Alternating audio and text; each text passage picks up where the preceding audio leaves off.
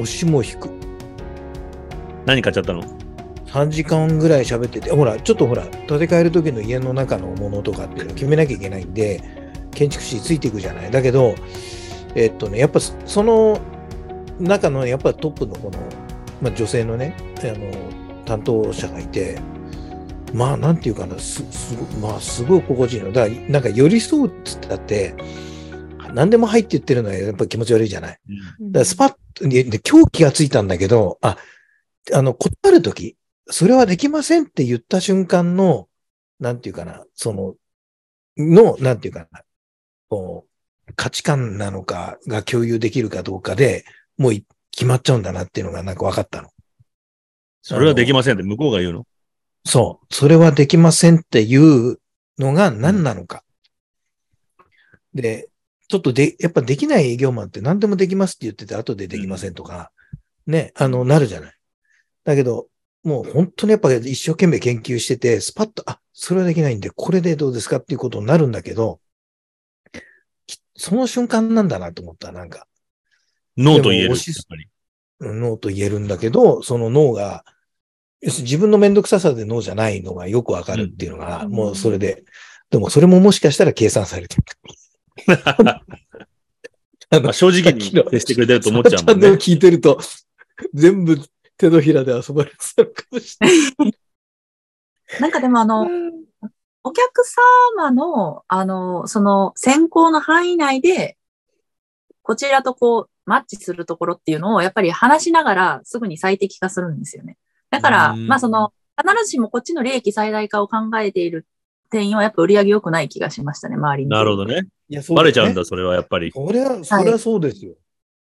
それはそう。あとこんすぐ分かっちゃう。あ、分かってないかもしれない。恐ろしい。ちょっとダメだよ。あの、さあちゃん絶対その世界に戻んないでね。そういう。うわぁ、マジでなんか怖もったいないなと思うんですけどね。すごい才能。そんな才能がね、あるのに。いやさすが経済学者さんだね、やっぱね。ね？もうあまり現場ですが、あの、昨日ちょうどその元職場にたまたまあの近く通りかかったので挨拶行ってきたら、あの、冬だけ入れないかすごい聞いてもらいましたね。熱望されたのもまた。売上貢献とか。へえ。面白い。え、ちゃんとスペックとかも紹介、あの、説明するの？あ、もうしますね。あ、なんかそうあいうのれが好きなんだよね。あ、そうなんですが、うんけども、ただなんていうか、ブランドのロゴがあればいいみたいなお客様にはもう一切そういう話をせず、もうああ、あの。デザインと価格帯だけを話して、でもやっぱりアウトドアのメーカーとして、あの、求めに来られている方には、やっぱりしっかりと素材の説明とかからしましたね。ああ。うんなるほどね。いや、面白い。あいたいたいた。すごいね。そんな才能があるとは。ええあとはやっぱりあお客様の懐事情はやっぱちゃんと私なりに観察して、うんうちゃんと、ーんやっぱりあの、なんかプレゼントで、まあいつもよりもちょっと、あの、あの背伸びしてしてきたんですっていうような方には、やっぱりあの、一番コスパの良い、店員目線でもコスパの良いものをうん提示したり。まあまあそういうことは、一応そういう、あの、良心はちゃんと持ち合わせて、あの、販売。いいいいお客さんっていうのはどういう人なの？そのいっぱい買うとか買わないとかじゃなくて、うん。やっまあ、その気持ちがいいお客さんっていうのはぱりこう、あの。店員への態度ですかね。ううーんんちゃんと誠意を持ってはい。お客さんの方も？なんかあと、あの、まあ、店員のその属性、まあ、つまり性別であったりとか、あの、年齢であったりって関係なくちゃんと、あの、誠意を持ってというか、あの、誠実に対応して、または、まあ、お客さんは、まあ、としてだけではなくて、こう、ね、あの、人としてもすごくいい方だなって、すごく気持ちよく、あの、接客できるんですけれど、やっぱりなんかこう、どうしても店員とね、店員バーサス、あの、客っていう、なると、こう、すごく、あの、横柄な態度の方もたくさんいらっしゃるので、百貨店、特に外商のね、お客様とかなるともう大変なことになってたんですけれど。はい。えー、え、外商も行くの？じゃあ。外商も、なんか本当は派遣社員はうん大良かったはずなんですが、私はもう2日目ぐらいから回されてしまって、いろんな百貨店の中に入ってるので、百貨店の外商はのお客様、はいあの、外商回しって言ってよくやってましたね。へえ。へえ、そうなんだ。面白いね。そんなのもあんだね。知らなかった。いや、だから逆にさ、この前なんか俺思うんだけど、あのー怖いおばちゃんの店員さんがいるのよ、俺が行くお店に。うん怖いの、とにかく。まあ、人を値踏みするっていうか、逆に馬鹿にされてる。うん単に来て似合わないから買わないのに、それとか平気で俺言うのよ、あ、今月お金ないから、あの、また来るわ、みたいなことを、いうことを受け入れてくれないと嫌なのね。しょっちゅう言ってる、言ってたから。うんそういうのを見ると急に態度がなんか買わねえのみたいになるおばちゃんがいるのよ。うんで、前にそこにずっと、さっきさあちゃんみたいに、あの、よくしてたお兄ちゃんがいたのね。なんかちょっと癒し系のぼーっとした太っちょのお兄ちゃんだったんだけど、で、そのお兄ちゃんはすごく良くて、俺が買わない時も、いや、石川さんが来てくれるだけで嬉しいんですって言われると嬉しいじゃない、やっぱり。うまく騙されてるのわかるけど。で、パーッといろいろこれなんかどうですか？俺そういうの着ねえなって、あ、これじゃあやめましょう。とかって 言いながら、あ、これいいかもちょっと着てみていいって、あ着てみてくださいって言って、ちょっと違いますかね？って言ったりするの、そいつ。うんちゃんと否定してくれるの、さっきの秀吉くんじゃないけど。で、欲しいものが合うと俺がパッて買うのを多分知ってるのか、何なのか、あのーすごくね、そういうに逆に人間的な付き合いをしてくれて、うんで、そこのお店に行くようになったのね、よく。そしたら、まあなんか、普通のブランド品屋さんなんだけど、安い。あんまり高くないブランド品。そしたら、そのお兄ちゃんがやっぱ売り上げが良かったみたいで、もうね、5、6年そこにいたんだけど、もっといたか。うん、6年、5、6年いたんだけど、突然この前いなくなっちゃって、どうしたの？って言ったら、大阪、なんか出世して大阪に行っちゃいましたって。大阪にいるらしいよ、今。突然、うんあの、やっぱり引き抜かれちゃったみたいで、売り上げが良くて。うんだから、そういう人は、全然売る気がなない雰囲気だけど、多分売り上げがやっぱり一番良かったんだなと思って。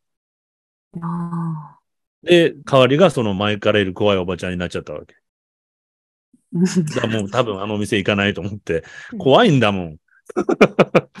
本当に。で、ガツガツするし、今だったら何十パーセントオフですとかこう言ってくるし、全然じゃあちょっと本題というか、あの、さっき頭きたのは、さっき LINE で送った、その、なんだっけ。えっ、と、フランス人のほら、男性が俺が応援してた、オリンピックの時にもうハンガーストライキをやってまで日本の親権制度に対して訴えていて、まあフランスの、まあ、外務省の人とか、なんだっけ、大臣とかまで彼に直接会いに行ったんだよね。ハンガーストライキを外でやってるの。で、まあ、国際的にはそれを報道、アメリカのワシントンポストからもう全世界に発信されたわけ。日本の、まあ、親権制度おかしいと。その連れ去り問題っていうのがあってね。で、それの奥さんが今回記者会見をやったのね、初めて。沈黙を破って。で、一方的な報道をされたということで、その彼の主張だけを訴えて、あの、係争中、係争はしてないのか、一方的な彼の主張だけをやったことに対して訴えてるわけ。でもね、これ健全な俺訴訟に見えないなと思っていて、調べてみると、この岡村っていう弁護士聞いたことがあったので、調べてみると、まあ、いわゆるこう、あの、女性の権利を守るっていうことを売りにしている、まあ、はっきり言えば共産党絡みの、あの、単独親権を支持する団体の、まあ、彼女自身というよりも、その主張のための裁判。スラップとまでは言わないけど、なんでこんなことやって、本当ろくでもねえ団体だな、共産党ってと思って。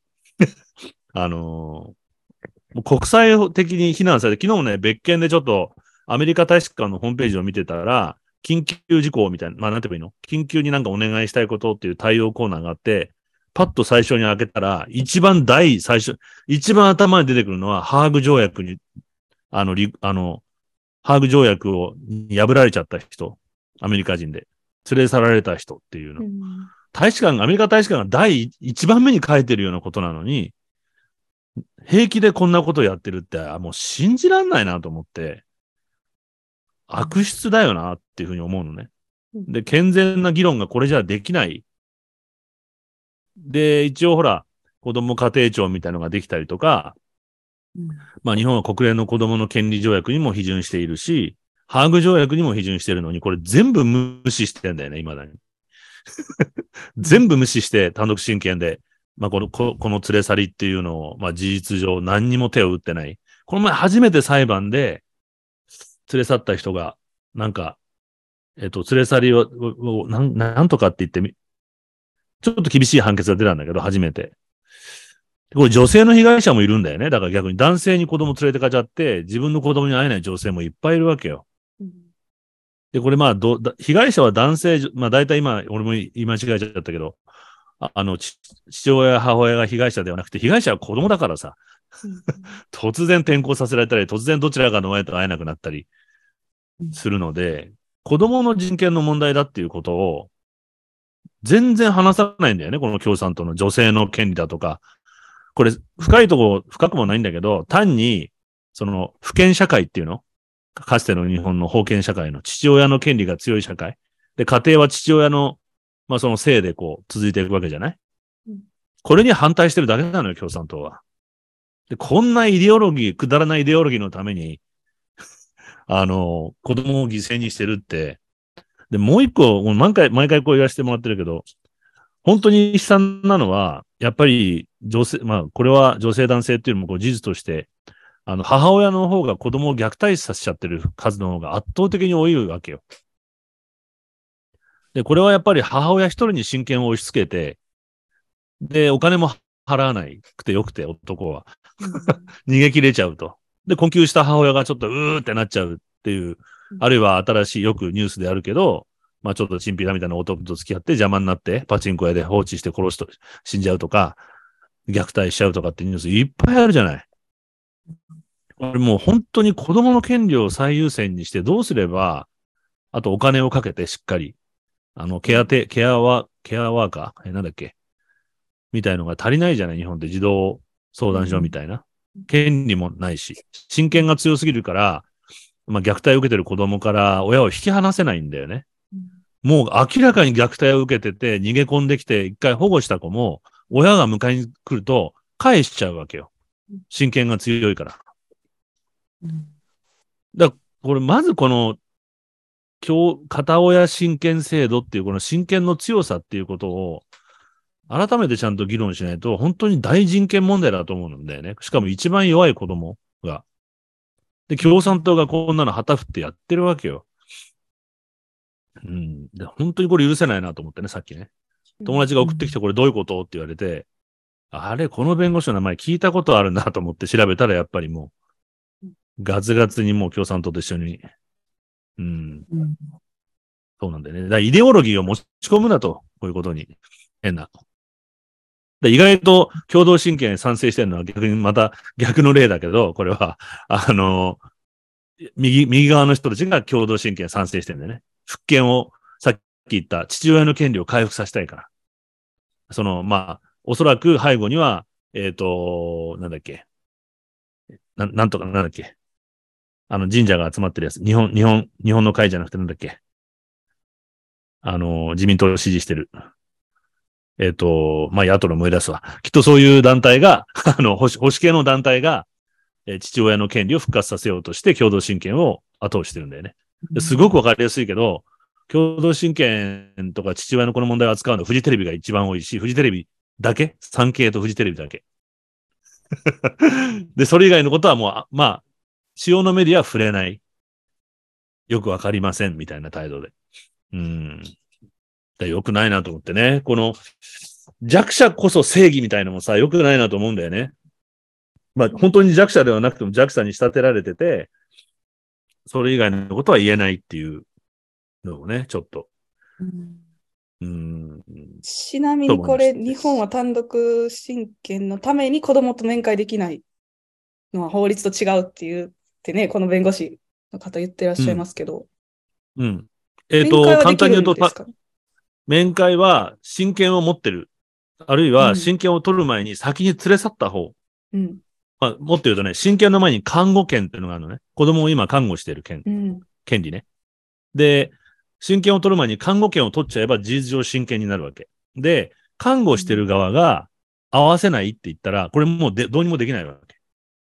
強制力がないからう。んはあはあ。だって、そうそう、まだ親権が二人、例えば、えっ、と、結婚してるご夫婦がいて、うんどっちかが連れ去りますと。で、連れ去った方にまず監護権が生まれ、生まれるのね。うんで、これ長くなればなるほど、既成事実が生まれてっちゃうわけ。うん二人とも親権がある状態で、もう一人の親権者が合わせろって言っても、こっちにも親権があって、看護権を持ってる方がもうすでにちょっとアドバアドバンテージがあるので、この人が嫌だって言ったら、まあ、ほぼ会えないわけ。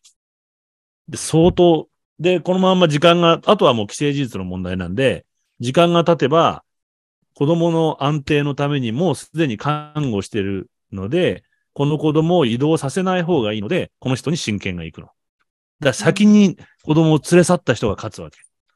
強制的、あの、実行支配なの。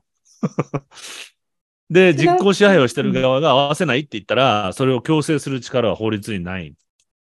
なるほど。ただこの弁護士はね、あの、違うって最後に、法律とは違う、面会できるっていうのが彼女の主張っぽいんですけど、嘘です。ね、なんか私もあれ？と思って、うん。日本中で会えない父親、母親はいっぱいいるから。そうそう、嘘嘘、これは。俺はだってそれで会えない、会えなくなるとこだったんだもん。うんそれは本当に巧みな弁護士さんとかが、あのー裁判官の、まあ、とにかく、看護権を持ってる人の心を開いて説得するしかないわけ。うん合わせる気にさせるしかない。なんだよね。嘘、これは。あの、はっきり言って嘘。うん面会する権利はある。あ、面会する権利は法律にあるって書いてあるの？書いてあった？面会できないのは法律と違うって書いてあるんです。面会できないのは法律と違うってどういう意味？うん、ダブルネガティブ？面会できないと言わ面れてるのは会できないのは法律とは全く違うっていうのが、一応、法律上は面会できるってなってるけど、事実上は面会できないわけ。なるほど、そういうことですね。法律面上ではなって会できる権利は、法律上では面会できる権利はあるけれども、それが適用されるかどうかは、個々によるっていうことになってる。なるほど。うん。うんだから俺面会できてるわけ、法律的に。個々によって、どうにかその権利を勝ち取勝ち取れたから。うん。すごくね、曖昧で複雑になってる。で、基本的で、で、そう、だから会えないことはないって言ってるけど、まあ、うん言ってるのかもしれないけど、その弁護士さんは。うん会えないです。絶対、この奥さんだったら会えない。会わせない。なるほど。そう。で、そこで、まあ一番便利なのが DV。うん。DV を主張すること。うんで、もう一つは、あとは精神的な DV とかいろんなやり方。あとは、まあ、今離婚したばっかりで私の精神が不安定なので、あの、関われ、この、子供にそれが影響するので合わせたくないっていうふうに言っちゃうと、ああ、そうですか。じゃあ合わせなくていいですね。と。来年ぐらい考えますっていう話。来年落ち着いたら考えますって。来年になったらもう一年考えますって。これどんどん会えなくなっちゃう。こうやって。うんで、これが通用しちゃうんですね。看護権をもう持ってるし。で、離婚は成立するときにはどちらかに親権を決めなきゃいけないから、まあ事実上看護権を持ってる方に親権が行くので、えっ、と、まああとはその完全に所有物なんでね、子供が。うんまあ簡単に言うと子供の人権はないわけ。すべて所有物扱いで決められていくっていうこうんと。うん。だから究極これが先に進んで、虐待されていても親の所有物だから、親から人親権を剥奪することができないんで、日本は。アメリカとかなんかすぐ取られちゃうの、親権なんて。それもちょっと問題だけど。で、これを世界中に怒られてるわけ。いい加減にしろと。相当怒られてる。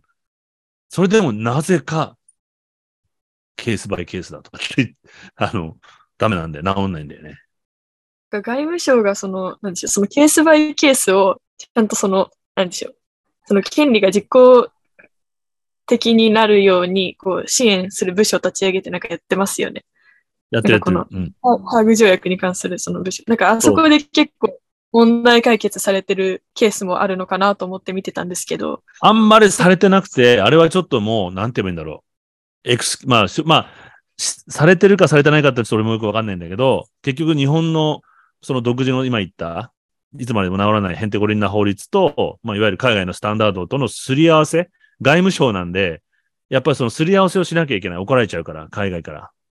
っていう作業をしてる、だと思うんだよね。本当に子供の解決のためではなくて、まあだからよくは、まあ、言われるのは、まあ形だけの、ちょっと言い訳の活動、外務省側の。というひどい言われ方をしちゃう時もある。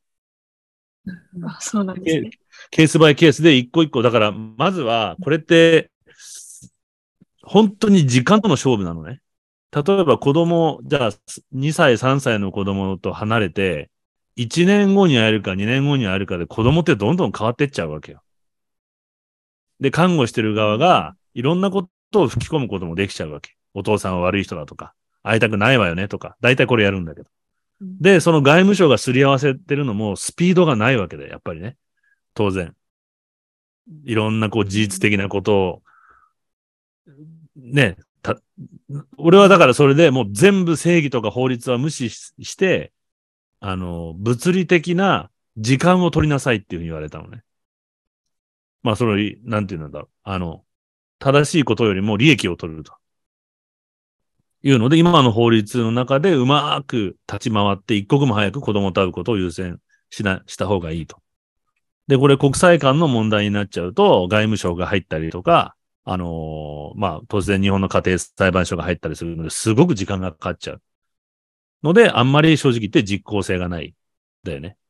そのケースバイケースですり合わせてるよりも、基本的にその行為をした時点でアウトだっていうふうに本当はハーグ条約ではなってるわけだよね。子供を連れ去っちゃいけませんよと。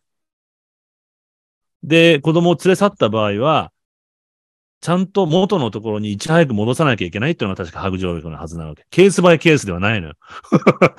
その場に応じてではないの。やっちゃいけない。やったら返しなさいっていうふうに、確か決まっ、確かって決まってるはずなのね。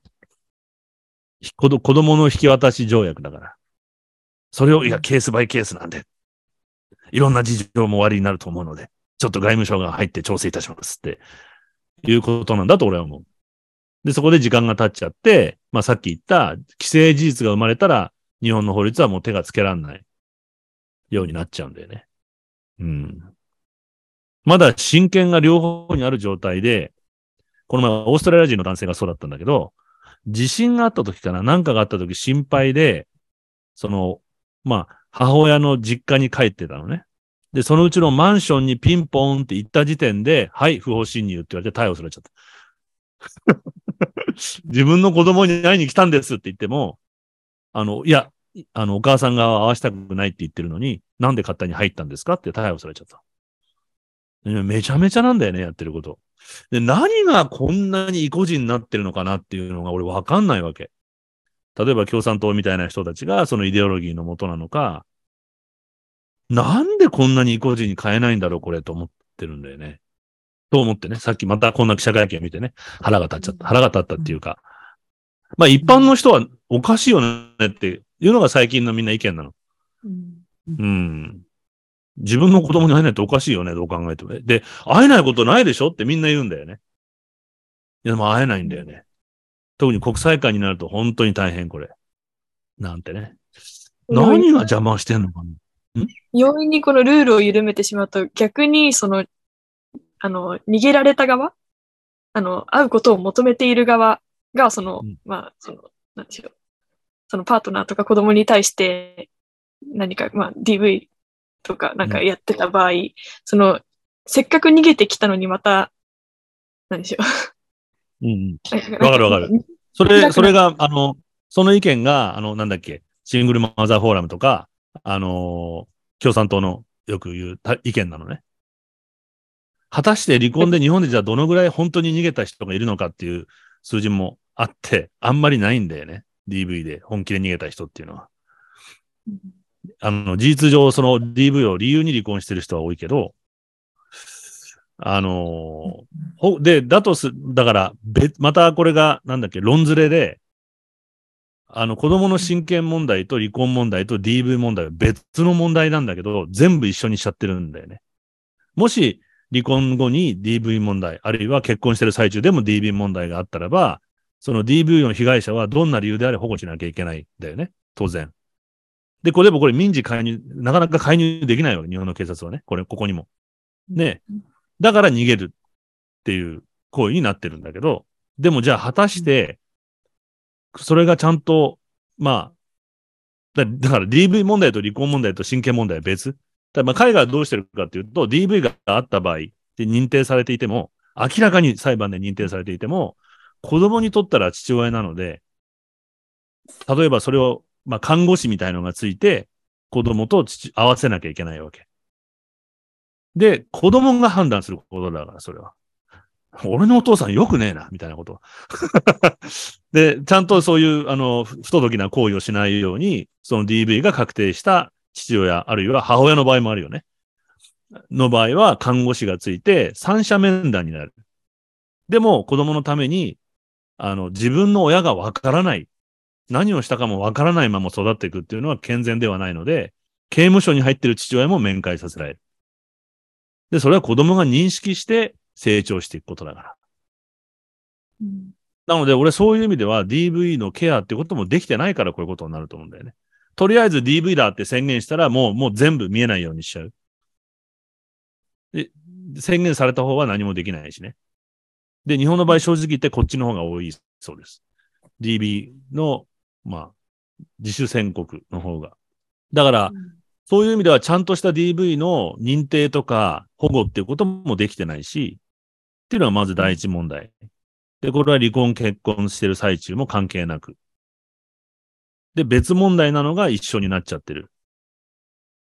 っていうことなんだよね。でも、論ずれだと俺は思う。これ論点をずらしちゃってるから、あと、女性は逃げなきゃいけないっていうのももしかしたら本当は思い込みなのかなとも思っちゃうしね、俺は。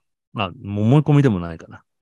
うん。ちゃんとだからそれは DV の保護っていうことはできてないんだっていうことだと俺は思います。つまりそっちが先に解決されないと、今のそのそっち、が先に、そうそうそうそう。だからいや、どっちが先かじゃなくて同時にやんなきゃダメ。で、これが本当の女性の権利を守ることだと思うのね。うん。ただ単に逃げるだけっていうのでは、ダメじゃない？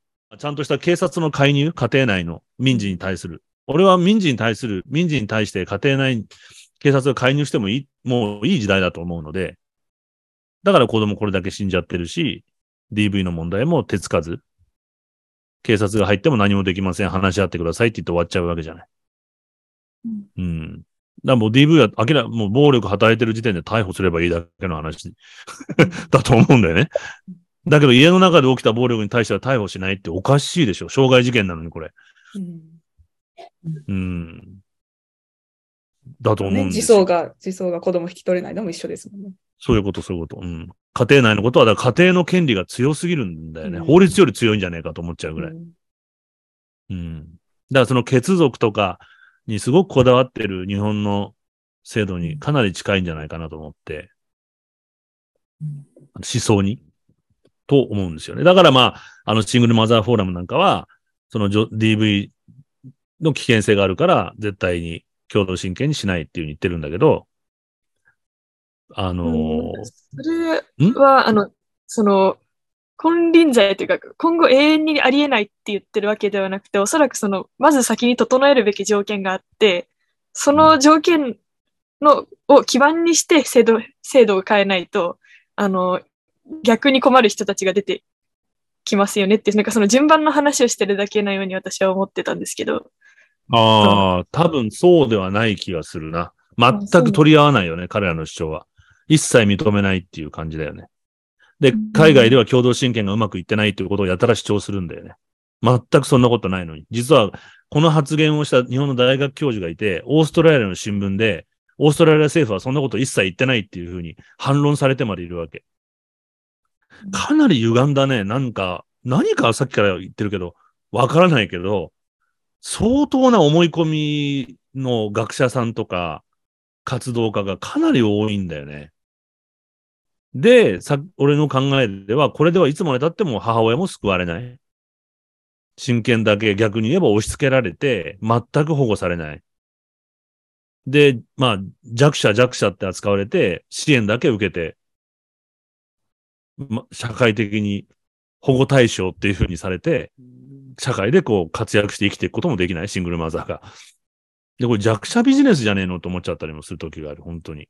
うん。で、その、そうなんだよ。だから、同時進行でなぜできないの？と思うよね。子供の親権は、あの、こういうふうにします。DV の問題はこういうふうにしますと。DV の問題を解決してから子供の問題だとか、もうその時点では論論点がずれてると思うんだよね。一緒に解決しなきゃいけない問題。でね、本当にそんなに DB が多いのかどうかっていうこともデータ的に全くないんだよね。ないのよ。本人がそう言ってるだけだから。で、これは彼、逆に DV を主張してる人を擁護してあげると、じゃあこれ裁判で、えっと、DV だっていうふうに認められることが多いかというと、それも少ないわけ。難しいの、DV の。まあ、証拠がないとね、殴られた写真とか、アメリカなんかよくやってるじゃない。録音しとくとかさ、ジョニー・デップの時みんなやってるじゃない。あああいうめんどくさい作業で、まあ、ほぼ認められない日本の場合、また時間がかかっちゃうから、消耗しちゃうので、とにかく女性が DB を主張したらもうその場で、どんな状態であれ保護す保護するっていうのが今日本のあり方なんでね。うん、で、これはあんまり健全ではないと思う。両、両、両方とも。何よりも解決する気がないっていうことが異常だと思う。もちろん、アリサちゃんの言ってる理論っていうのもあると思うので、だとしたら、それを解決する動きがあるかってないじゃない。全く。ないんだよね。そうそうそう。で、ずーっと議論してるの。で、なぜ、なぜかわからない。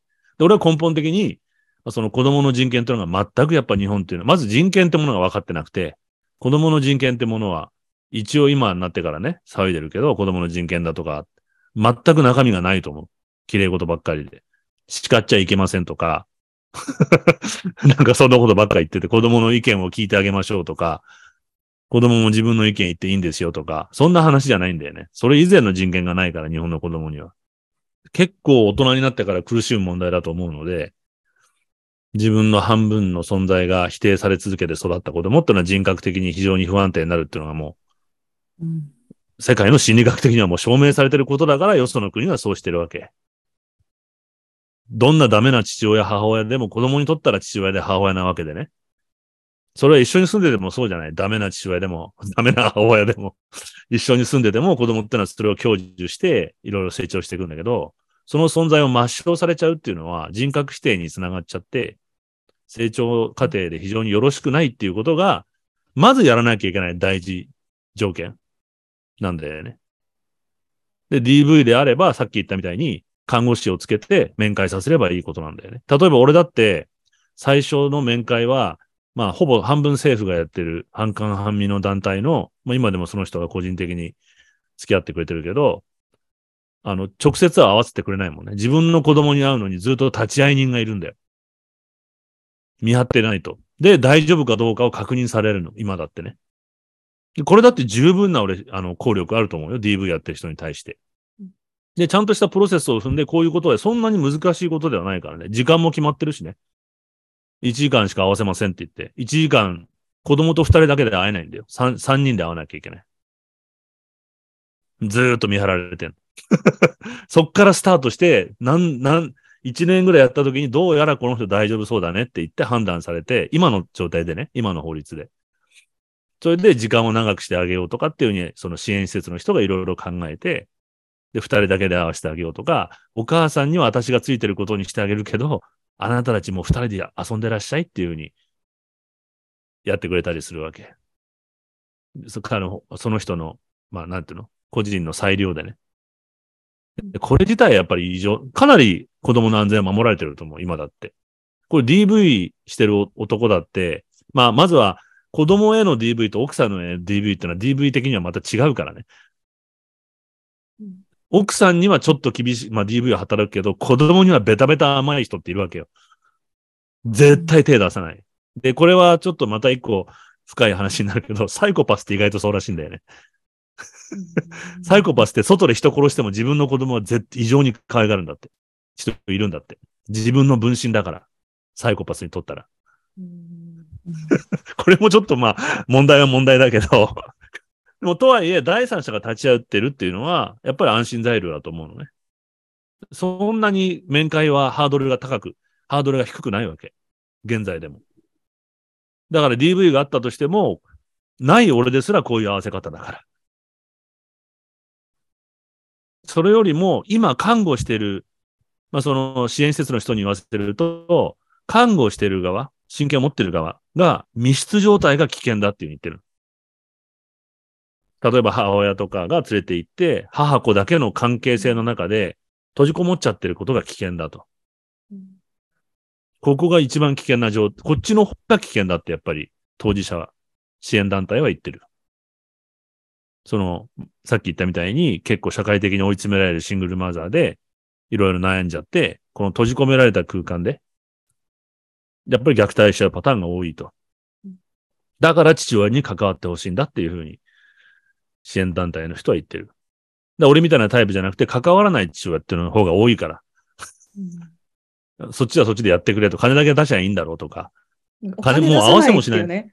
それが一もうもう番金も出さないしですよね。金も出さない。出さないって。養育出さないのは多分日本は60%、どっちだっけ？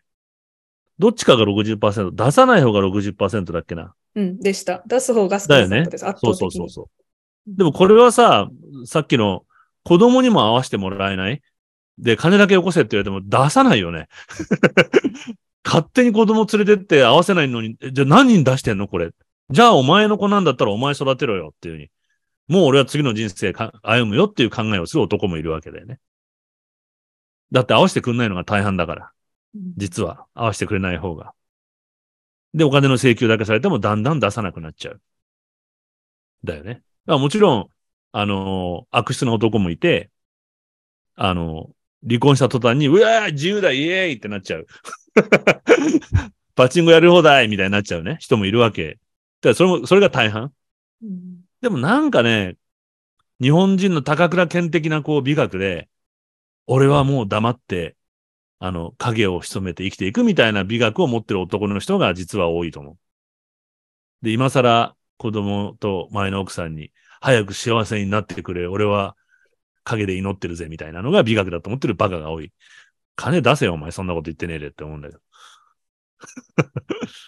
そうそうそうなんです。それはね、もどうにか義務化したいんですよね、養育費は。今、かなりね、あのーえっとね、徴収義、給料の、あの、強制力、今もね、事実上本当は払わなきゃいけないいけなくて、これも、両方ともそうなのね。子供に合わせない親に対する強制力はないわけ。うんで、えっ、と、養育費を払わない親に対する強制力もないの。で、最終的に一応ある、あの、介入できてできるのは、子供に合わせない親にペナルティの罰金を課すことはできるのね。一、回、例えば、それも調停で決まって、書面にしてればね。書面にしてなければダメ。協議離婚だったらダメなの。書面にして、えっ、と、形を作っておいて、それを履行しなかった場合は、勧告があって、勧告に従わなかった場合は、例えば電話に1回出なかったので2万円とか、1回合わせないことに対して5万円ってどんどん溜まっていくわけ。で、罰金800万円とかになったりしてる人もいるの。だけど、これ徴収する能力があるかってないんだよね。うんそれで裁判をやって何年かかけてやっと認められたら相手の給料を差し押さえることはできる。でも、例えば会いたい側としたら、そんなプロセスで相手の財産を抑えることよりも、いや、明日会わせてくれよ、子供と。いうことでやっぱりやらない。で、これと逆のことも同じ。養育費を払わない父親に対して、えっ、と、調停でちゃんと決まってる場合は、裁判所から勧告が来て払いなさいってのが来て、で、最終的にはさ、あの、なんだっけ、給料抑えますよっていうのも来るのね。だけど、それ確かね、強制力はまだないはず。うんうん、で、これを今強制化するっていう法律が、これはね、決まりつつあるの。ちょっとう。んこっちはね、強いの、やっぱり女性の権利は。うんだけど、会えなくてじゃあお金をと、で、反対している男性で会えない団体は、子供に会えないのに金だけ徴収されるのかという意見を言ってる人も多い。うんだから全てみんな一緒に進めようよとは思うけどね。DV の件もその養育費の件も、そんなに難しいことじゃないじゃない？当たり前にすればいいだけの話なんで。うん、で、これ全養部、あ、ごめんなさい。なんかその養育費の徴収を義務化するっていう、なんかその方が、なんでしょう、その子供が縦に使われてしまって、なんかその養育費を容易にこう入手するために子供を使うみたいな思考の人が増えてきそうな気がするんですけど。いや、もちろん、もちろん、それはそう。今、今、現時点でもそう。うん。人質、でも簡単に言うと、うんまあ、その男性側の団体は人人質っていうふうに、子供を人質に取られてるってみんな言う。で会いたい方の父親は、お金払わないと会えないから、人質取られてるから、で、どんどん要求されたりする。じゃあ合わせないよって脅かされるわけ。でじゃあ会いたいからって言って、その要求にどんどん応じてお金出していくと。いうのが今現状、やっぱり。で、本来はそうじゃなくてもそういうふうに囚われちゃうよね。やっぱり。まっとうな親権制度がないので、お金をせびるために子供を使うっていうふうに見られちゃう。うん。共同親権だったら平等に権利があるので、まあ、出すのも当たり前ってなりますよね。そう出すのも当たり前だし、で、例えば週何時間過ごすっていう、まあその DV とかがなければそんな看護者じゃなくて、看護者でなかったらなんだっけ、えっ、と、見張り？みたいな人がいなくて、普通の健全な協議、離婚をして、離婚だったら例えば、なんだっけ、な1ヶ月のうち何日は父親の元で過ごすって言って、子供も楽じゃない気を使わなくて。あ、今日パパん家だっつって。まあ、俺はアメリカでそういうのいっぱい、まあみんなも見てると思うけど、普通にあるわけだよね。で、こ日本の子供にはそれないからね、そのたんびに親に気を使わなきゃいけないし。で、これ子供がかわいそうなんだよ。うんすごく。引き離されちゃうからね、どちらかの親と。そうそうそう。で、連れてった親の方は男性にしろ女性にしろ、憎き相手なんで、子供もきっと憎いに違いないって勝手に思い込むわけだよね。あるいは良くない人だから合わせちゃいけないとかね。まあ、こんなレベルな話。でもなんでこれが進まないのかがわからないんだよね。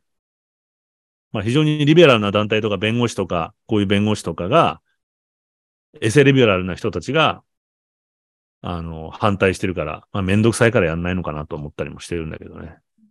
まああとは国民的議論が盛り上がらないかなとも思うし、子供のことを第一に考えてね。まあうちはおかげさまでうまくいったんだけどね。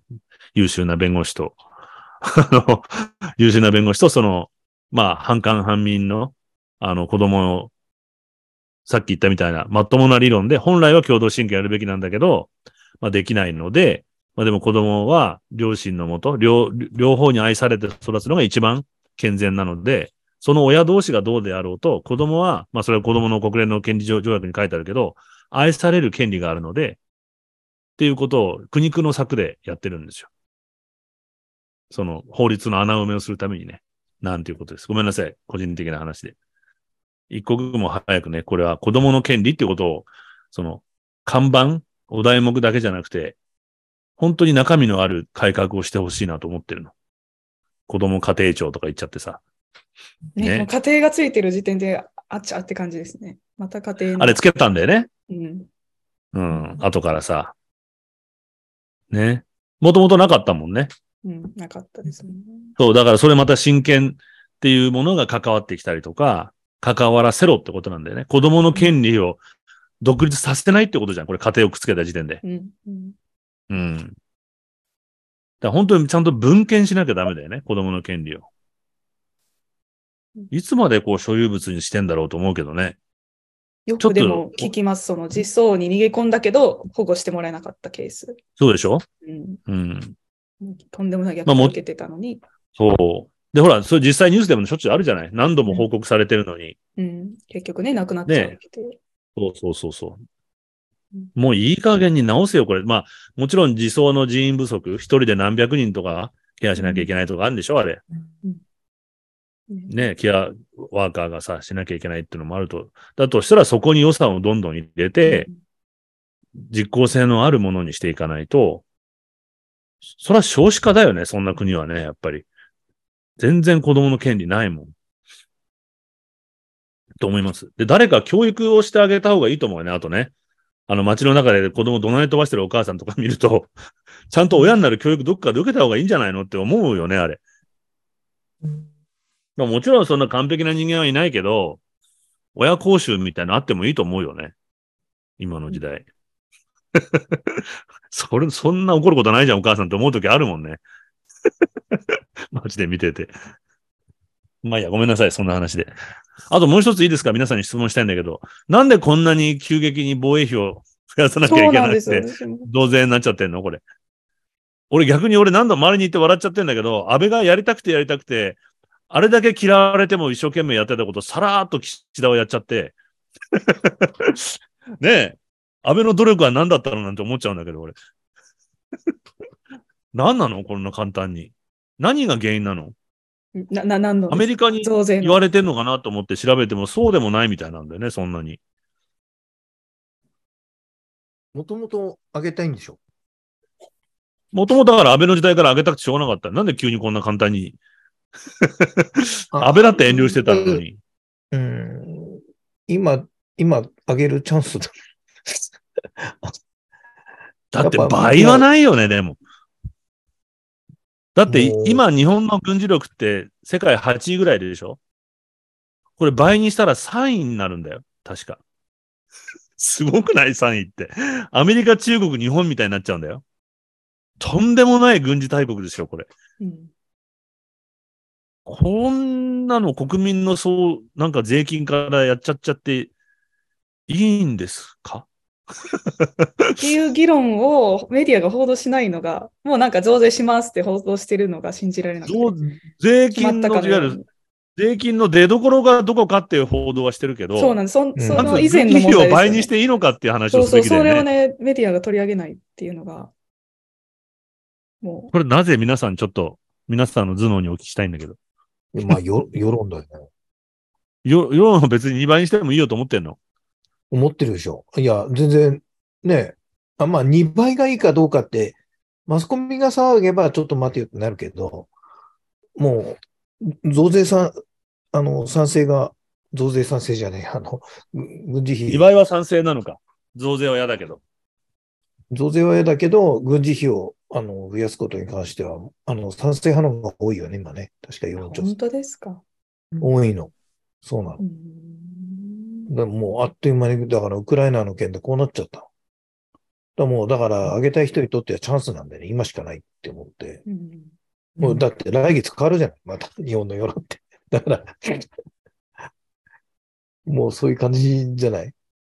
いきなり2倍ってすごいよね。もうちょっと1.2倍とか1.3倍ぐらいでも十分なんじゃないかと思うけどね。に、軍事大国になっちゃっていいのかなと思うんだけど。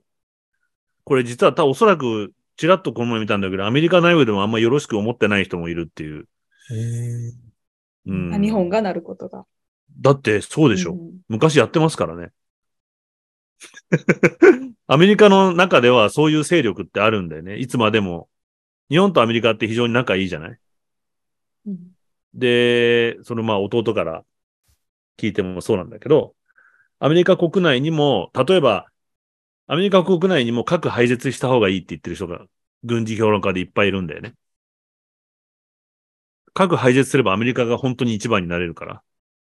うんだからよその国があんまり軍事力を持つのは仲間だろうが敵だろうがアメリカは嫌がるんだよね、やっぱり。いつ言うこと聞かなくなるか分かんないじゃない自立しちゃったら。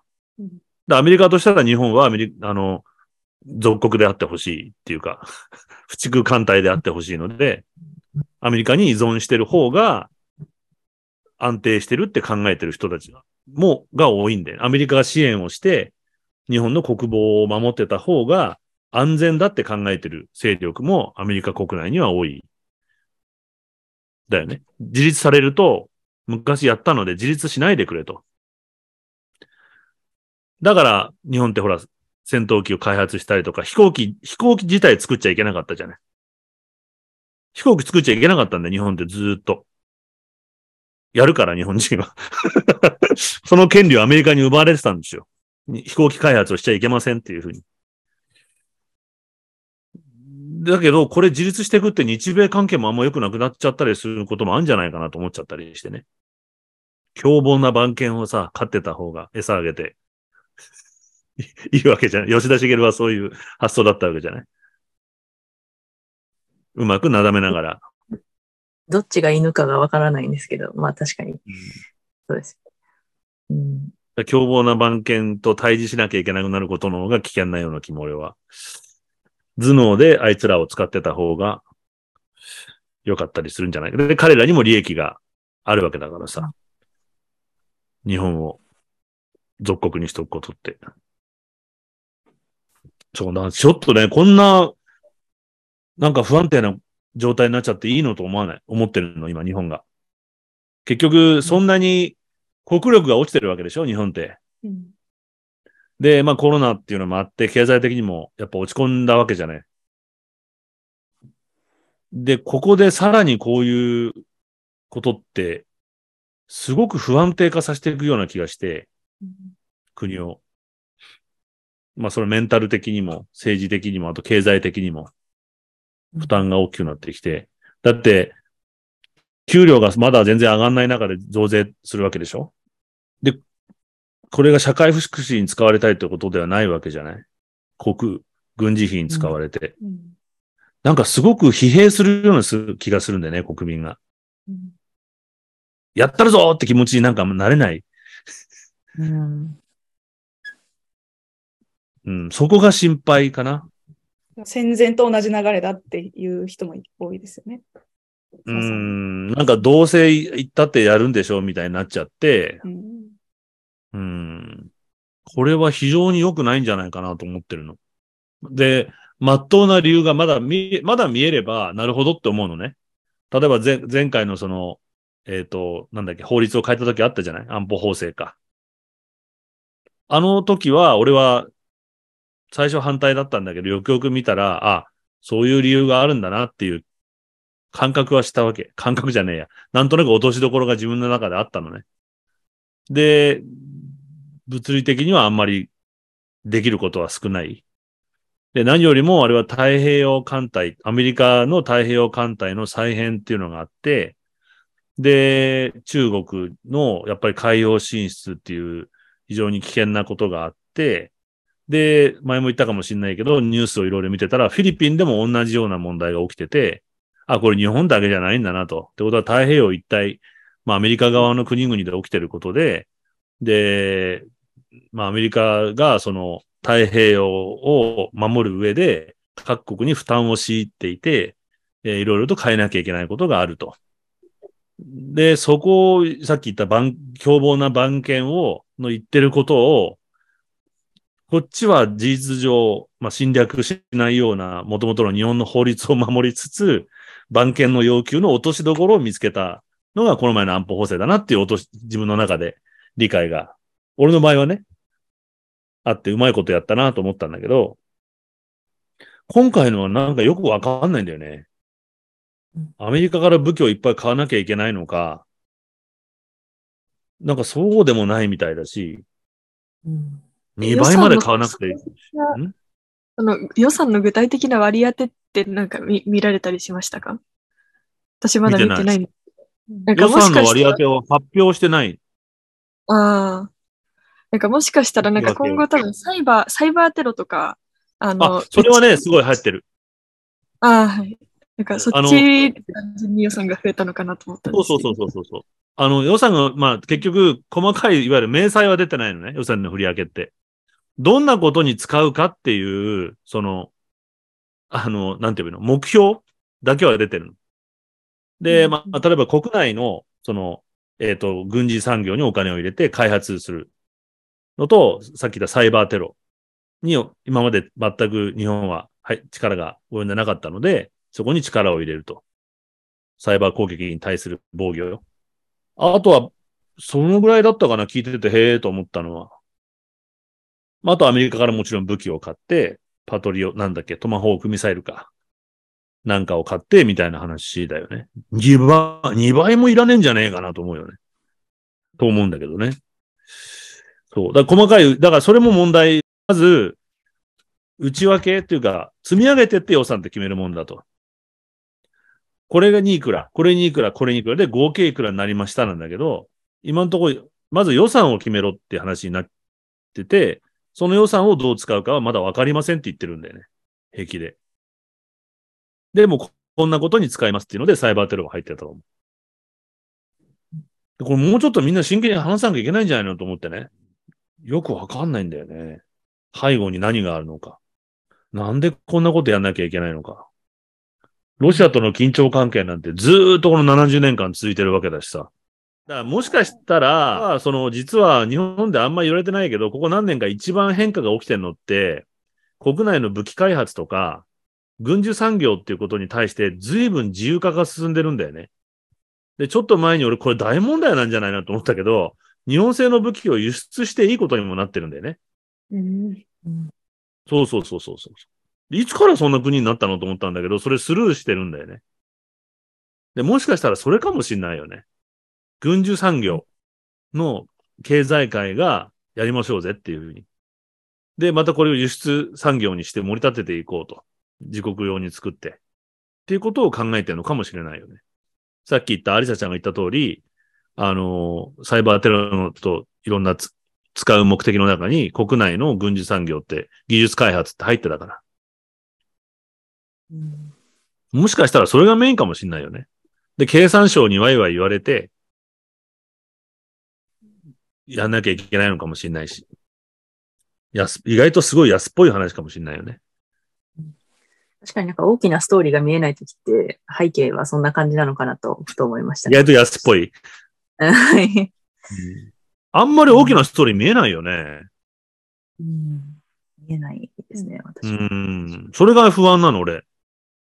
うんだとすると、こんなバカな話でやっちゃっていいのかなって。何あれさち何も考えてないというより、きっと意図的に隠してる気がするので。はい。なんか、ストーリーなしにいきなり増額しますってうん。やらないですか。なので、なんか、あまり、その、なんか理由を言うことによって、その反感を解消うん。だからこそ、なんか、あえて言わないっていう選択をしてるようにしか見えないので、まあなんか、不都合なストーリーラインなんだろうなとは思います。そういうことか。彼らがうまく隠し通すクレバーかと思えないので、あんまりない気がします。何、ひとし君。いや、今今は理由いらないもんね。もう世論が、もう怖いから。そんなみんな？そうよ。あ、そう？ん、もう怖いから軍事力ね、もももっと増強してくれと。日本に来たらどうしてくれんだっていう。ソビエトとかロシアなんて昔からああいう国じゃん。アフガニスタンにもやってるし。ああ、いやいやいやいや。もうそれが、急に今、だってもうあの、ずーっとほら、マスコミであの映像だから。あ、そっちなのみんな、本当に？今はそうよ。そう、だから世統一教会の被害者を守るのと同じぐらいな感じも。あ、軍事力増強って。そうそう。うわ、そんなバカなのみんな。そうですよ。だから、今は別に理由なんかいらないです。いや、もう冷静に考えてみてさ、結局、まあ、どんな経緯があったにしろ、ご、もう、こんなこと皆さんに言うのはあれだけど、ウクライナなんて軍事力ないわけじゃない、もともと。でも有事になったら、同盟国がいっぱいどんどんくれるわけだよね。その、日本、なんかさらに言うともっと日米安保あるわけだよね。で、これ基本だけどもう、駆逐艦隊なわけじゃない、日本っていうのは。太平洋の歯止めなわけですよ。日本自体が防波、防波、え？防壁？壁なんだよね。アメリカ側にしたら。で、これを越えてきて自分側に入ってこれる最後のラインは日本列島なんですよ。だから日本を彼らは、あの、なんだ、日米安保で守ってるわけだよね。簡単に言えば、このラインを越えてきたら中国も太平洋に進出してくるし、ロシアも太平洋に進出してくるわけよ。だからこれは絶対譲らないラインな、アメリカ側が。で、日本の、まあその、思い、日本の理由とアメリカの理由が合致して日米安保ってあるわけじゃない。なので、日本が軍事力をどこまで増強しなきゃいけないのかってアメリカが一時要求した時はあるよ。その自分たちに金がないから、一緒にやってくれと。自分たちもちょっと力を持って、有事の際には力を貸してくれと。で、一緒にやりましょうぜってアメリカが言った時期はあったけど、まあトランプなんかもそういうこと言ってたし、まあそれを物理的にやったのはブッシュの息子の方だよね。ブーツオンザグラウンドだと。ちゃんとブーツを履いて戦場に日本、日本も足を入れろと。で、自分たちの軍事力もある程度持って、強調、今日、アメリカが困った時は助けてくれというのがこの前の、あの、法法改正だよね。安全保障の。そういう流れはあるけども、日本自体がそんな2倍になるほど、そうやって日米安保をうまく使ってやってきてるのであって、ロシアが攻めてきたり中国が攻めてきても、それはアメリカの利益にも関わるので、今回のウクライナみたいに、アメリカがじゃんじゃが武器入れますよ、それは。っていう関係を保つことにお金を使ってた方が俺はいいと思うけどね。あんまりだってこれ、先を読むと、じゃあ日本が軍事力大きくなってきました。当然どっかから、どっかでアメリカが止めに入るじゃない。はい、そこから先はダメっていうふうに。でも無駄金だよね、これ。と俺は思うよ。先を読みすぎれば。あいつらは自分の利益は絶対手放さないから。まあ、例えば日本製の武器を売れるようになってきちゃったら、自動車だって同じようにいろんなことかけてくるよ。売る売るな、売るなって言って。そんなことよりも、子供の権利にお金使ったりした方が、これはいいと思うんだけど。2倍まで使わなくてもいいと思うよ。で、まあ、俺はこれ正直言ってこのいろんな意見あると思うけど、日米安保ってのは非常にあのよくできた制度だなってやっぱ思ってるので、一番危険な国だと俺はアメリカっていうのを認識してて、何するかわかんない。もう本当に。で、これを番犬として飼っていて、で、日本の戦後の高度経済っていう成長っていうのも、軍事費を使わなかったから、よその国みたいに。韓国は自分でやらなきゃいけなかったから、随分成長遅れたじゃない、やっぱり。逆に言うと、あの戦後の軍需特需みたいなこともあって、朝鮮戦争なんかで儲かっちゃったりなんかして、日本って戦後復興が早かったわけだよね。だけど、自分のための軍事費って使ってないんだよね。あんまり。ドイツに比べても、よその国に比べて敗戦国としたら。で、それはアメリカを番犬としてうまく使ってたからで、思いやり予算ぐらいで済んでたわけじゃん。だから高度経済成長がすごく達成できた。し、早く戦後の回復ができたと思うんだけど、今後もこの、これを甘い汁を 捨てた方が俺はいいと思っていて、それを怒ったのはトランプだったわけでね。なんで俺たちが面倒見なきゃいけねえんだよと。で、アメリカのまともな政治家は、いやいや、そんな簡単なことじゃないんだよと。日本を守ることはさっき言ったみたいに、アメリカの利益にもなるから、アメリカはお金を出して自分たちを、ま、日本を守ってるんですよと。高度な政治的判断ですよっていうのが、まともなアメリカの政治家の意見だったんだけど、まあ、こんな話をしてもやっぱり、その大きな あれが見えない。だよね。何をしようとしてるのかわかんないの。急に2倍って言って。将来的に何をしようとしてるのか、よくわかんないのよ。台湾有事に備えたいのか、沖縄に中国が攻めて上陸してくるのに備えたいのか、何がしたいのかわかんない。で、ほら、この前送ったけど、あの、第三次大戦が起こると思ってる国のランキングって送ったじゃない俺。どこまで本当かわかんないけど。日本一応ビリなんだよね。オーストラリアなんかめちゃめちゃ高いわけ。第三次大戦が起こるって感じてる人たちが。で、あの記事を読むと、なんでかっていうと、その、西側とアジアと地理的にも政治的にも中間にあるから、中国の脅威を人、人一倍感じてる？オーストラリアの人たちは。で、実際一時、中国、親中政策を取ってて、経済的に飲み込まれそうになって、やばくなって、大問題になって中国を追い出したじゃない。で、中国脅威論がすごく強いんだよね、オーストラリアって。だからそこを発端にして第三次大戦が起こってもおかしくないって考えてる人は多い。日本は意外とビリなんだよね。第三次平和ボケというか、第三次大戦なんて起こんないと思ってる人が一番。なんだけど、だからなんでこんな軍事力なのかわかんないんだよ、急に。急に降って湧いた話じゃない？これって。前1%、なんか、ちょっと上げるのも大変な騒ぎだったのにさ。うん。あとは私が思ったのは、軍事を押すっていうだけではなくて、他の、あの、社会支出への流れを止めたいのかなっていうは動きもある気がしますよ。ああ。子供支援とかそういうの？さ出産一時あまあ金10万円とか。まあ、教育への、国としての投資っていうか、であったりで、金がない、金がないって騒いでるわけ？うん そうですね。うんええなんかそういう気学もななくもないかなと、今、話を聞いていて思いましたね。実際さ、だってほら、岸田政権とのは財務省寄りでしょ？今回、確か。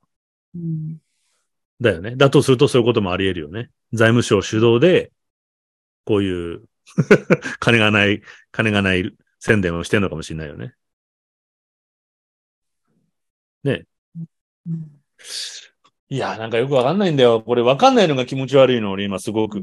わかれば、それはダメだよねってはっきり言えるし、あるいはさっきみたいな落としどころってのが見えれば、随分これは高度な政治的判断だなっていうふうにうまいことアメリカをなだめたな、みたいな、外交努力だなと思ったりすることもあるんだけど、なんかわかんないのがもやもやしてるから、今日の話自体ももやもやしちゃうんだよね、俺。で、財源もわかんないまま、とりあえず2倍にするってことだけ決まったりとかしてるんでしょ、今。よくわかんないんだよね。何がしたいのか。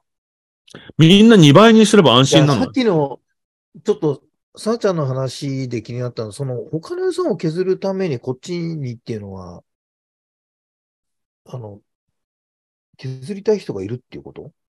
例えば教育とか、いり、うんと、積極的に削りたい人っている、そういう勢力もあるのかな？えっと、まあなんかイメージとしては二つの派閥、大きな派閥がある気がしていて、一つはその、あの、軍事力増強が、あの、あの、なんていうか、国を強くするみたいな、信じている人たち。あともう一つは、そのね。あそうですね。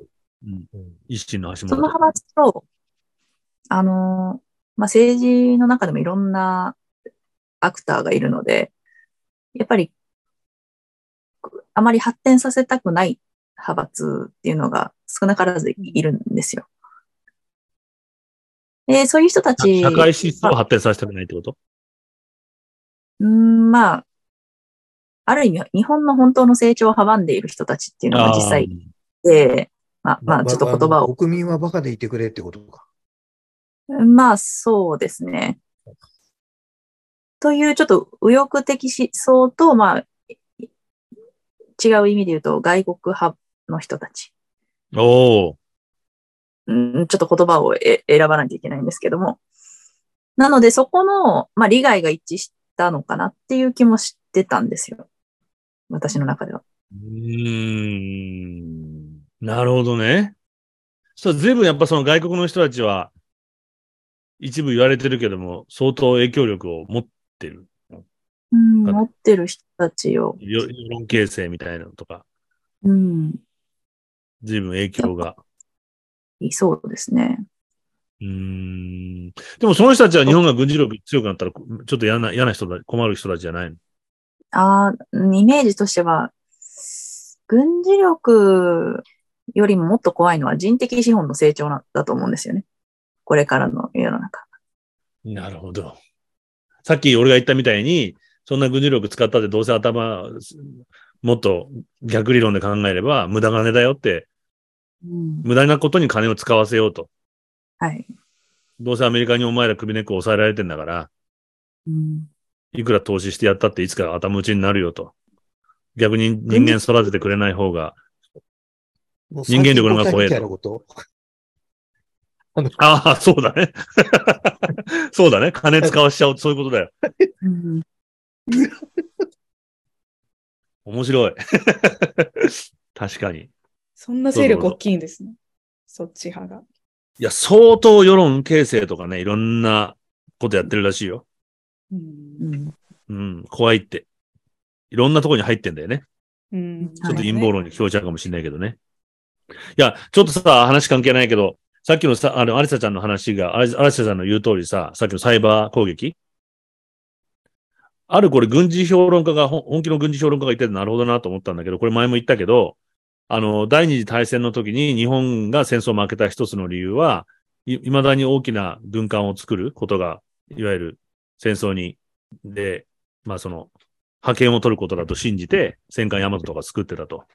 だけど、その間に実は戦争の中心は、その、あの、空に変わってた。制空権を取った方が、海を抑える方じゃなくて、制空権を取ることが戦争に勝つことだっていうふうに変わってたと。で、それに日本は追いついてなかった。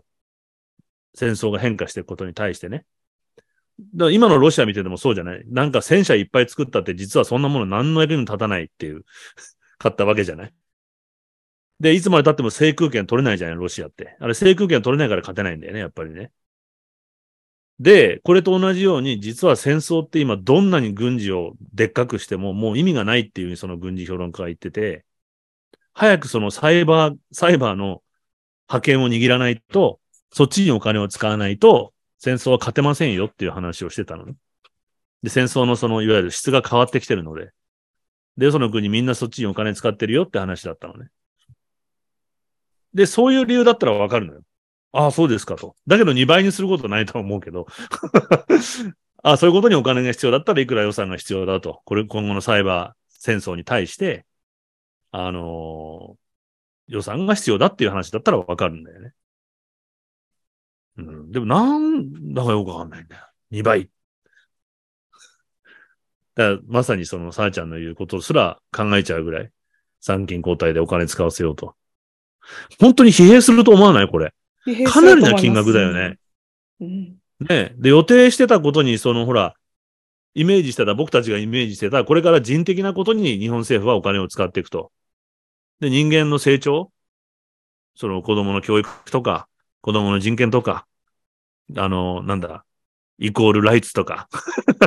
で、みんなが伸び伸びと活躍して、成長していける時代に入っていくんじゃないかっていうふうに思ったのが、今時軍事とかって思っちゃって、古ーと思ったのね、なんか。うん古くない？うん。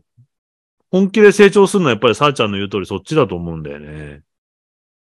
日本人がもっと楽にのみのみと才能を発揮できるようになることなんじゃないかと思うんだけど、その予定は全部後回しになるんじゃない？これで。うん。で、それをみんな考えた方がいいんじゃないですか？って。子供食堂も何もみんななくなっちゃうよね、これ。お金が来るはずだったら。いう気がしちゃうの。俺の場合はその食料の安全、食の安全保障のね、問題とか。これ戦前の日本と似てるな、確かに。で、みんなが疲弊しちゃって、実際有事の時には勝てないと。勝てないです。食べ物がまずありまん。せん、みたいな。ね。いう戦い方になっちゃうんじゃないこれ。うん軍事に倍にしても食べ物ないんだよねっていう。ということだと思うよ。うん。だ全然このでかい写真が、え？い家に眠ってる鍋とか集めなきゃいけない。そ うそうそうそうそう。だから日本なんてやっつけるの簡単なのよ。全部輸出止めちゃえばいいんだから。軍事力も何もいらないんだもん、よその国にしたらね。いらないよ。食べ物なくなっただけで餓死しちゃうんだから。ね、あの、話題会でこの平和の角度から、この間のノーベル平和賞のあ、そうそう、そうだ。出てきたアリサちゃん。あアリアリスちゃんの話でちょっとこう、少し心を洗い洗いたいな。いやーなんか今回のノーベル平和賞サミットは、あの、韓国でやったので、北朝鮮と、あの、サウスコリアのこの問題、今年で確かちょうど70周年ですよ。へえ。うんなので、なんかそれがテーマでやってたんですけど、うーん、そうだな。なんか、あの、みんなで一個映画を見たんですね。なんか、あの、見たことある方いらっしゃるかわからないんですけど、クロッシングスっていう、あの、ボーダーを越えるっていう意味のクロスの、あの、クロッシングスっていう映画で、あの、あの、あそこのボーダーを、あの、30人ぐらいのこの女性が、あの、世界中から集まって、まあ、そのボーダーを歩いて越えることによって、あ歩いて越えて、かつその前後で、北朝鮮とその韓国で、それぞれその、なんかフォーラム、フォーラムというか、その、理解、お互いの理解をするためのこの会議、経験共有の場を持つみたいな、なんか会議をするっていう、なんか、まあそういう、あの、なんか、取り組みを映画にしたドキュメンタリーのやつを見て、で、それ、実際その人が来て、いろいろ喋ってくれたんですけど、なんかこう、すごく、あなんかその人は本当にこの、あの、武力武力の力を一切こう、なんなんか信信じていないというか、なんか、みんない一貫して、その、なんか、敵を作った時点でおしまいなので、この、うん。敵と味方というこの枠組みがこの韓国のあの憲法に組み込まれている時点で、あの、すごくこの問題自体がすごい難しくて、なのでなんかそこのこの理解を変えていきつつ、この、なんだ、このあの敵の中に理解をできる部分を見つけて、で、そ、なんだろう、あの、その理解をベースにして、じゃあ一緒に何ができるかを考えていかなきゃいけないっていうことをすごい繰り返し強調していましたね。はい。なんかうんこれなんかほ他のことには、なんか今の軍事力の話とかにも当てはまるかわかんないですけど、あの結構あらゆる問題もこの敵か味方かというか、なんかこの、なんでしょう、相手、なんかこれ何が善で何が悪かみたいな話され方がすごいされがちなんですけど、多分その悪の中に理解できるポイントを見つけるっていうのが結局その妥協を、妥協点を導くための、このなんというか、ステップになるんだろうなと思いながら聞いていました。なんか、そうですね。その映画見た人は、じゃあ、なんか割とその普通に受け入れてる、そう、そうだっていう感じ。まあそうだよね。サミットに来る人だから。そうですね。なんか、なんかこの、今のこの、なんでしょう、政治的な議論の場と、なんか、全く逆のことを言ってる人たちが集まってるので、あるある意味すごい異様な光景ではあったんですけど、なんか、このみ、もう、本当にいる人たちの中ではもう100%、あの、武器を持つこと自体が良くないし、なんかこの、韓韓国と北朝鮮は、あの、こう、あの、民間の力をベースに、また一つの国になれるように頑張るべきだみたいな意見を持った人たちだけが集まってたので、なるほど。それで結構、なんか、なんていうか、極端というか、だなと思ったんですけど、まあなんか結局そういう人たちが、まあ、なんか普段、こう世界中に散らばってると思うんですけど、まあ一箇所に集まって議論をして、一つのその宣言として、あの、提示するっていうのは、まあなんか大事なことなんだろうなとは思いました。すごくあの、恥ずかしい基礎的な質問なんだけど、あの、どういう感じなんだろうね。もともと同じ国なわけじゃない？で、これ意図的に分断されて、意図的に政治体制を人工的に作られて、お互いを敵というふうに見なすような教育を受けてるわけじゃない？はい。どこまで一般の、例えば南側の人は北朝鮮を本当に敵だと思ってるの？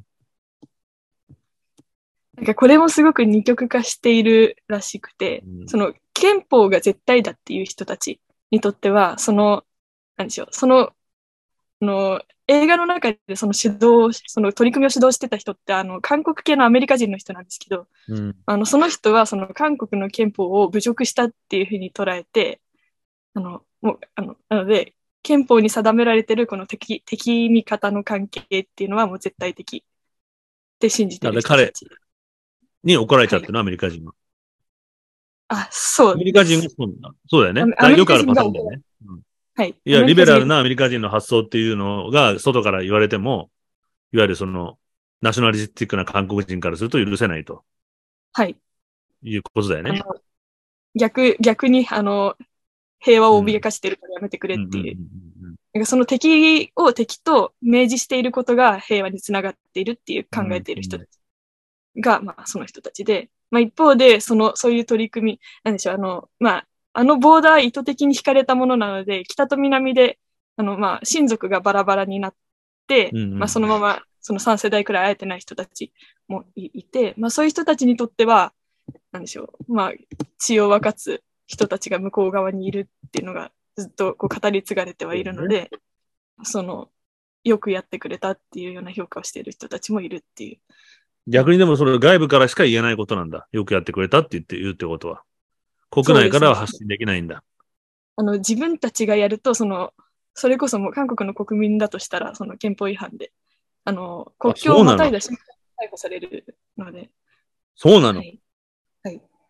あの、北朝鮮に行くこと自体が違法だったと思うんです、確か。ああ、でもそうかもね。なるほどな。で、それをやっぱみんな信じて、信じてるっていうか、そうか、憲法だからね。そっか、信じてるももクソも法律なんだ。はい。そこに違和感ってないのかな？同じ民族で。不幸な国だよな。そうですね。まあなんか違和感を持ってる人がたくさん、まあ、あの、いるからこそそういうなんか取り組みがある程度支援をされて、まあ、その人たちは安全に活動を終えた。はい。うーん。それに賛同する人は、あの、北朝鮮にもいるし、韓国にもいるっていう。うーん。はい。なるほどね。となんかもう一つ結構衝撃的だったのが、き北朝鮮って結構その子供を産むときにお金が一切かからなくて、あの、なんでしょう。結構社社会保障が充実している様子もこう描かれていて、この、それはアメリカ人の映画監督なんで、なんですか？それアメリカ人の映画監督、さっきのクロッシング。それ映画の中で描かれてるの。それはね、ちょっとバイアスがかかってると思ってて、それマイケル・ムーアって映画監督がややった手法なんだけど、キューバに行ってみたら、キューバの方がよっぽど医療システムが、あの、いいいじゃないかっていう映画を撮ったのね。うんあの、ちょっとそれアメリカ人の今トレンドなの。っていうこともちょっとあると思う。あの本当にそれはワンシーンだけなんですけど、うん。あの、でもさ、子供が生まれ、それってちょっと俺が納得いかないのは、子供が生まれて、医療がただでも、その後餓死するんだよな、あの国ね。そっちの方が問題じゃないかってやっぱ思うんで、ちょっとそれはね、あの、う美しく描きすぎかなと思っちゃったりする。うんうん。あの、そう思う。あの、ちょっとね、ユートピア的に描いちゃう時があるんだよね、アメリカ人って。自分たちの医療制度がないから。うんうなんかあと多分それに対して、あのこれも多分一部の人たちだけかもしれないですけど、そこに対してすごく誇りを持っている北朝鮮の人たちのインタビューとかも映っていて、うんうんいや、ちょっと、いや、これもまたなんか反論されそうなのでやめときます。いや、わかる。でも言ってる意味すごくわかる。うん。難しいよね。それは俺どちらかというと韓国人の気持ちになっちゃうな。あの、そんなこと言ったって餓死してんじゃねえか、お前らミサイル撃ってっていうふうに。あの、相手をだからそこで理解してあげようっていうことなんだと思うけど、いいこともあってね。彼らから学ぼうっていうこともあると思うんだけど、うーん、難しいな。その意見は難しいね。どうなんだろうね。どっちが多いかって話になっちゃうじゃない？いわゆる一部のいいところと、もっと悪いところ、相対を見ると悪いところが多いので、悪い、悪いよね？っていう風になっちゃう。すごく単純な俺の見方っていうのがあるんだけど。まあいいとこを学ぼうっていうのはね、あると思うんだけどね。まあ、簡単に言えば社会主義だからね、当然なんだよね。あの、医療費がかかんないのも、あの、それ大前提だから社会主義の。それなかったら何もいいことねえじゃねえかと思うので。はい。その代わり貧乏の時もみんな貧乏。まあ、みんな貧乏ってのも嘘なんだよな。特権階級はちゃんとあるわけじゃない。ね。はいそうなんだよ。ちょっとその理論難しいかも。ありさちゃん、俺には。あのあの相手との理理論展開したわけじゃない。いやいやいや、そうじゃなくて、もちろんその対話、対話を相手と、相手を理解することによって、そうそうそうそう、っていうのはもちろんわかるんだけど、この思想はね。でなんか一回2019年ぐらいに、あの、キム・ジョンウンが、あの、この経済制裁を緩める代わりにミサイルの開発を一切中止しますっていう提案をしたのをトランプが全面却下した。あの、いや、それでも経済制裁はやめませんって言った場面が最後に、そのまあ映画の最後に描かれていてい、やー、俺ね、それよく、その映画良くないな。俺もうダメだ、それの映画。うん。トランプ、トランプは気が狂ってるけど、はっきり言って。北朝鮮って何度も何度も国際社会の約束を破ってきてんのよ。まともに経済支援をしても、それも不意にして、何度も破ってきてるんだよね。実はね。ちょっとね、それは、あんまりいい映画じゃないな。いわゆる、アメリカ人の、その、なんていうの？これなんて言えばいいんだろう。アメリカ人が自分たちが悪いんだっていうさ、一番豊かな国たちが自分たちが罪悪感を持つことで気持ちよくなってる奴らっているわけよ。わかる、その、なんて言えばいいのさあちゃん、この言葉。あの、言言語化が難しいですね。言語がわかる？なんとなくその感じ。うん俺たちって本当は一番悪いんだよねっていうのがアメリカのブームで、ちょっとその匂いがすごくする。北朝鮮はね、はっきり言ってアメリカより悪いよ。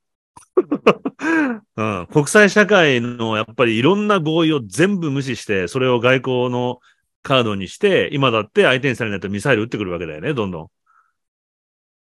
やっぱりそこを理解しろってのはね、俺やっぱ難しいと思うな。うん。で、何度も理解しようとして、対話を、場を何度も何度も国際社会が設けるんだけど、それを意図的に利用して、お金を引っ張って、もう一度それを裏切ってってことを繰り返してきてる、まあ、ならず者国家なんだよ、やっぱね。うん。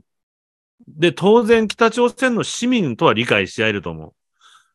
同じ人間同士だから。ただその政権がやってることを、まあアメリカが悪いからこうなってるんですって言い方は、俺それちょっと違う気がするな。ちょっとノーベル賞の先生たち、そんなの騙されちゃダメだよと思っちゃった俺。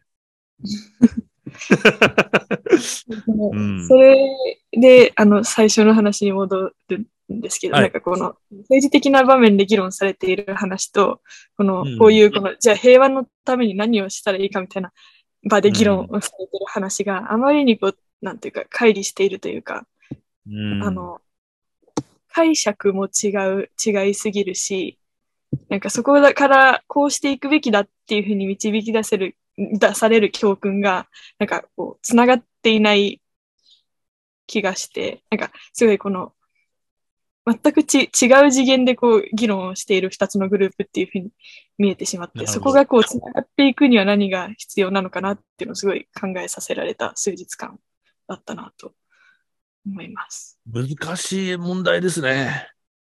実際だって北朝鮮の一般の人たちと対話ができないわけじゃない。国境を越えても、そのグループの人たちは実際その、そこで、あの、北朝鮮を訪問した時にサミットを開いて、その、朝鮮戦争の被害者とかの話を、こう、ドキュメン、ドキュメンタリーに残して、なんだ、あの、対話をするみたいな、その、一般市民と対話をするっていう機会を作ってました。それは本当の一般市民かどうかも俺疑わしいんだよね、俺って。もう本当人、人を疑うから。んもうさ、そういう話、それだったらば、俺アントニオ猪木でいいんじゃねえかと思うわけです。デニス・ロッドマンとか。文化交流ね。アントニオ猪木って実はだからそれ偉いんだよ。ちゃんとプロレス工業やって、もう大熱狂させたわけだから。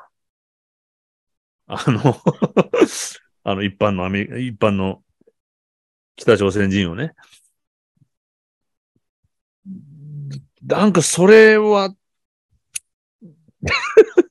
なんか俺ダメ、ダダメっていうか、そういうことでは物事って解決できないような気がしちゃってるんだけど。多分それた、まあこれ悪く見ると、政府が用意した話が、いまあ向こうの要求にちゃんと対応できて北朝鮮のいいところを演出できる市民を用意して話をして、えそれ以上のことは話さないと。で、そうすると、まさに今回伝わったメッセージが伝えられてる。で、うまくいってるだけな気がするんだよね、北朝鮮の思いが。うんうん、対話しましたよね。対話できるよね。対話していけば平和は生まれるよね。北朝鮮にはその態度が、姿勢がありますよっていう、まさにプロパガンダは成功して、同時にミサイルを撃つわけだよね、あの国は。でそれって何にもならねえんじゃねえのって。だから今世界が困ってるんだよなっていう気がするんだけど。これがまた政治的な発想なの、俺の。あの国には自由が全くないと思うんだけど。自由はないと思いますし、発言もある程度コントロールされているとは思うんですけど、100%だと思うけど。なんかこう経験に基づいて話してる内容、そのなんか経験自体はおそらく事実であって、うんなんか何もしないよりマシじゃないですか。なんか、それによって、いや、何もしないよりマシじゃないかもしれないですね。